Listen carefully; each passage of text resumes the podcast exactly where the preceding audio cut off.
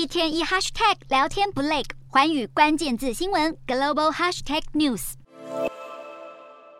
机器马不停蹄的运作，处理着一叠又一叠的选票。美国其中选举已经告一段落，不过有少数几个州还迟迟等不到计票结果。外媒分析指出，其中一个原因是因为这次除了参众议员和州长的选举以外，部分地区还有其他社会议题相关的投票项目众多，使得计票程序变得更加繁琐。与此同时，选择邮寄投票的民众也可能出现填写错误、必须修改的情况，进一步拖延计票时间。另一个计票结果延后的原因是由于各州截止收票的时间不同，例如加州、内华达州和华盛顿就开放计入迟到的选票。对于一些竞争激烈的地区，也时常因为票数结果太相近而必须重新计票，导致延迟。虽然种种因素让美国选民没办法立即得知选举结果，不过专家认为这不尽然是件坏事。目前参议院选举，包括乔治亚州、亚利桑那州和内华达州的票数都陷入焦灼，其中乔治亚州更因为两名候选人的票数都难以过半，需要进行第二轮投票。这意味着最晚要到十二月才能得知完整结果。